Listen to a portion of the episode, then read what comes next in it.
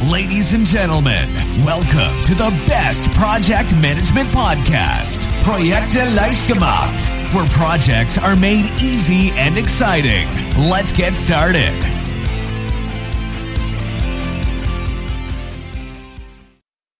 Hallo, hier ist Andrea vom Projekte leicht gemacht Podcast und heute habe ich ein ganz wunderbares Thema für dich, was ich selbst wirklich toll finde.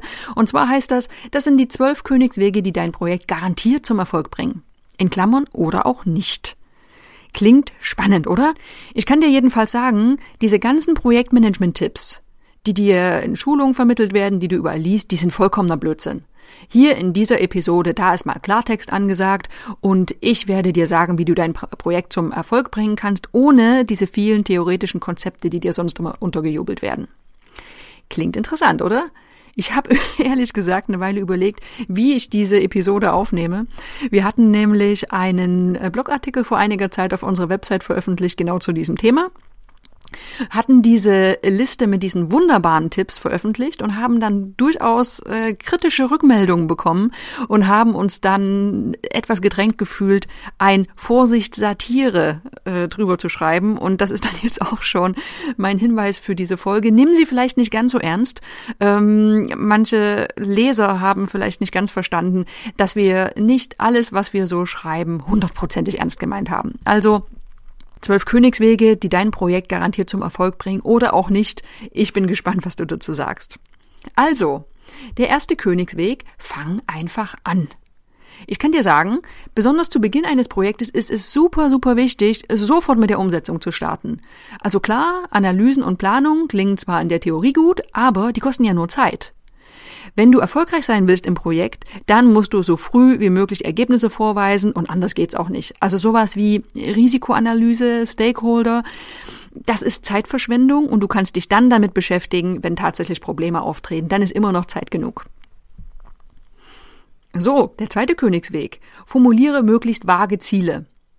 Du hast bestimmt schon mal irgendwo von dieser berühmten Smart-Formel gehört und ich kann dir sagen, smarte Ziele, die werden völlig überbewertet. Also es weiß doch jeder, was im Projekt erreicht werden soll. Also warum den Zusatzaufwand betreiben, diese Ziele jetzt auch noch auf Teufel komm raus smart zu formulieren? Du weißt doch, dein Auftraggeber, der sagt dir, was in seinem Kopf vorgeht. Und Missverständnisse, die treten ja sowieso selten auf. Also die Leute reden ja miteinander. Also kannst du dich auch darauf verlassen, dass du die Aussagen richtig interpretierst. So eine genaue Zieldefinition unnötig, kostet nur Zeit. So, der dritte Tipp, um dein Projekt zum Erfolg zu bringen, kommuniziere möglichst wenig. Denn was zählt, ist doch der Inhalt. Wenn du zu viel nach außen kommunizierst, dann lenkt das doch nur von deinen eigentlichen Aufgaben ab. Ne? Deine Konzentration leidet, weil du dich viel mit Gesprächen, mit Meetings, mit Telefonaten, was auch immer beschäftigst. Und dann ist es ja auch noch so, dass Kommunik äh, Kommunikation oft auch Feedback mit sich bringt, mit dem du dich dann auch wieder beschäftigen musst. Im schlimmsten Fall äußert irgendjemand Einwände gegen dein Vorhaben und bringt dich von dem Weg ab, den du ja geplant hast in deinem Projekt. Also, ich kann dir nur raten, ähm, beschränke das Maß an Kommunikation auf ein Minimum. Das wird dir helfen, um dich auf die Inhalte zu konzentrieren. Der vierte Königsweg für deinen Projekterfolg, delegiere möglichst wenig oder gar nicht. Denn also wenn wir jetzt mal ganz ehrlich zu uns selbst sind, als Projektleiter kennen wir uns doch alle am besten aus und wissen genau, was zu tun ist. Ne? Also die Mitarbeiter, die sind zwar eine Hilfe, das mag sein, aber im Grunde kann man ja nicht darauf vertrauen, dass die die Arbeit wirklich so erledigen, wie du es haben willst. Also achte darauf, dass du möglichst viele Aufgaben auf deinem Schreibtisch behältst. Falls du doch mal in die Verlegenheit kommen solltest, Aufgaben an deine Mitarbeiter delegieren zu müssen, dann solltest du unbedingt sehr genau den Fortschritt kontrollieren. Du musst auch wirklich äh, das Ergebnis am Ende so prüfen, indem du jeden Schritt noch einmal im Detail durchspielst. Dann kannst du sicher sein, hey, die Arbeit ist so erledigt worden, wie du es haben willst. Aber am besten delegier möglichst gar nicht. Das macht nur Zusatzarbeit. Ja, der fünfte Tipp, um dein Projekt zum Erfolg zu führen, sieh dein Team, dein Projektteam als Werkzeug an. Also ja, es klingt ja immer so schön, wenn wir von Wertschätzung reden, von Teamzusammenhalt und, und Kommunikation, aber ganz ehrlich, das ganze Gerede, Gerede wird doch vollkommen überbewertet. Denn, wenn wir mal das zusammenfassen, dann sind deine Mitarbeiter dafür da, dich zu unterstützen. Du bist ihnen nicht zu Dank verpflichtet, sondern die haben ihren Job zu erledigen. Also bei dir bedankt sich schließlich auch keiner. Also, die sind ein Werkzeug in einem Projekt und so kannst du sie auch ansehen. Der fünfte Tipp für deinen Projekterfolg, priorisiere alles hoch. Wichtig, ne? dieser Punkt gilt sowohl bei mehreren parallel laufenden Projekten als auch bei Aufgaben, die du an deine Mitarbeiter verteilst. Es ist wirklich wichtig, dass du all deinen Aufgaben eine hohe Priorität verleihst. Denn äh, nur auf diese Weise gelingt es dir, auch allen anderen zu zeigen, wie wichtig die Aufgaben sind und die Mitarbeiter zu motivieren, an allen mit gleichem Fokus zu arbeiten. Alles ist gleich wichtig. Wenn du jetzt was priorisieren würdest, würde das ja dazu führen, dass manche Aufgaben wichtiger sind als andere. Aber du möchtest ja, dass alle erledigt werden. Also Hochpriorisierung sehr wichtig. Ja, der siebte Tipp für deinen Projekterfolg. Ignoriere möglichst den Kunden oder auch den Markt oder den Endnutzer, je nach Projekt. Also es ist ja doch ja fast immer so, das Ergebnis deines Projekts, das wird am Ende von irgendjemandem genutzt werden. Also das kann jetzt natürlich eine innovative Kaffeemaschine für einen Endverbraucher sein oder auch das neue CRM-System für die Vertriebsabteilung. Jetzt sagt die Theorie, dass die Beteiligten möglichst früh einbezogen werden sollen. Aber wenn wir jetzt mal in die Realität schauen, dann ist es da ja wieder anders. Wenn du all die Leute einbeziehst, und den Endnutzer und den Markt und den Kunden, dann kostet dich das Unmengen an Zeit und es zahlt sich kaum aus. Die Kunden, die können ja kaum einschätzen, welchen großen Vorteil dein Projekt ihnen bringen wird. Es ist also viel besser, wenn du ihnen die fertige Lösung vorsetzt und sie dann davon überzeugst, dass es genau das Richtige ist. So, jetzt stelle ich fest, wir haben schon mehr als die Hälfte aller äh, Tipps äh, sind wir durchgegangen. Ich fasse nochmal zusammen, damit du auch ja den Überblick behältst. Ähm, also, fang einfach an, plane nicht zu viel, formuliere möglichst vage Ziele, denn es wissen sowieso alle, was zu tun ist. Kommuniziere möglichst wenig, um den Aufwand zu reduzieren. Delegiere auch möglichst wenig. Die anderen kriegen das sowieso nicht so gut hin wie du. Dein Team, das kannst du als Werkzeug ansehen, was auch zu funktionieren hat. Du solltest möglichst alles hoch priorisieren, damit auch alles mit gleicher Wichtigkeit erledigt wird. Und du solltest den Endnutzer, den Kunden vorerst ignorieren und ihn mit deiner fertigen Lösung überzeugen. So. Und jetzt haben wir noch weitere Tipps. Und ich sag dir, die werden nur immer besser. Sei vorsichtig bei der Teamzusammenstellung. Das ist der nächste Tipp. Mitarbeiter, die auf irgendeinem Gebiet mehr wissen als du, die solltest du eher meiden. Denn diese Mitarbeiter, die sind deine Garantie für schlechte Stimmung im Projekt und die werden alles daran setzen, dir deine Position streitig zu machen. Und weil du ihnen ja fachlich nichts entgegensetzen kannst, das muss man ja manchmal zugeben, wirst du von Anfang an Probleme haben, sie zu steuern. Also, suche dir Leute, die dir fachlich wirklich nicht das Wasser reichen können. Ähm, das hilft einfach dabei, dass du eine gute Stimmung im Team hast, dass du der große Zampano bist, der die ganze Truppe führt.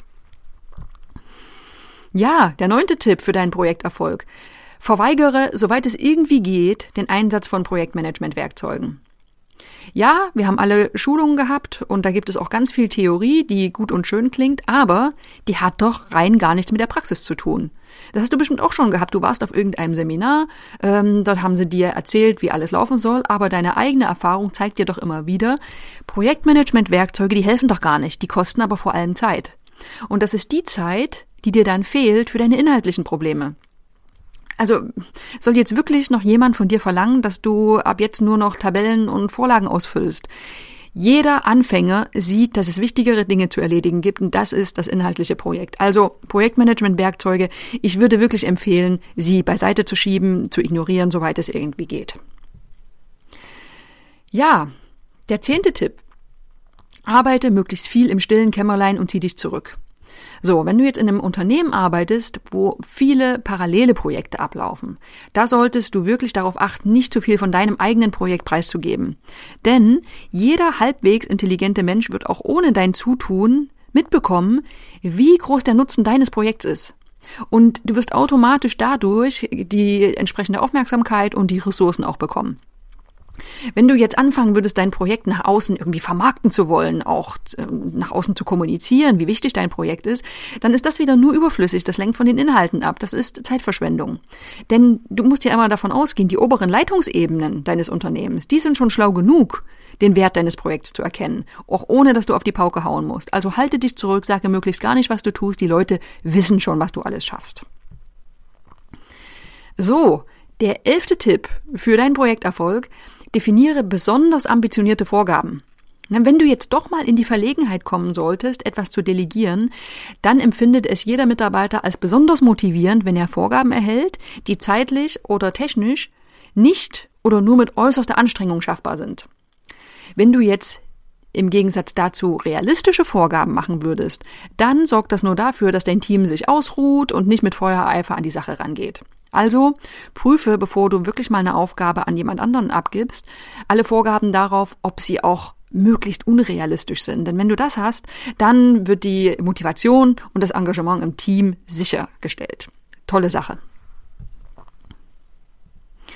Ja, und jetzt sind wir auch schon beim zwölften Tipp für deinen Projekterfolg und der heißt ganz wichtig, hüte dich vor Entscheidungen. Denn, ist ja ganz klar, jede falsch gefällte Entscheidung wird irgendwann auf dich zurückfallen. Also solltest du immer darauf achten, dich möglichst gut abzusichern. Du solltest Alternativen mehrfach und sehr genau prüfen und Entscheidungen möglichst lange herauszögern. Vielleicht hat sich nämlich dann die Frage bis dahin schon erledigt.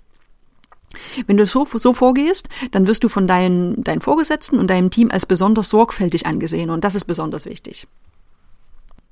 Jetzt haben wir sie, die zwölf Königswege, die dein Projekt garantiert zum Erfolg bringen. Oder auch nicht, ich bin mir gar nicht mehr so sicher. Ich fand das jetzt alles sehr überzeugend, muss ich sagen. Wenn du nochmal nachlesen möchtest, dann verlinke ich dir den Artikel in den Show Notes. Und wenn du das Gefühl hast, hey, vielleicht hast du noch nicht so viel über Projektmanagement-Wissen gelernt, wie du lernen solltest, nachdem du jetzt diese vielen wichtigen Tipps gehört hast, dann kann ich dir wärmstens unsere ITTP-Ausbildungsplattform für Projektmanager ans Herz legen. Da findest du das ganze Rüstzeug, was du für deinen Projektalltag brauchst und wirst auch ganz viel lernen, was du in diesem Artikel heute oder in dieser Episode heute äh, gehört hast. Ja, ansonsten freue ich mich bis zur nächsten Woche. Ich suche wieder ein tolles Thema raus und dann hören wir uns hoffentlich wieder. Bis dahin. This podcast is presented by ITTP, Virtual Education for Professionals. Learn all about project management, online, flexible, and of course, 100% auf Deutsch.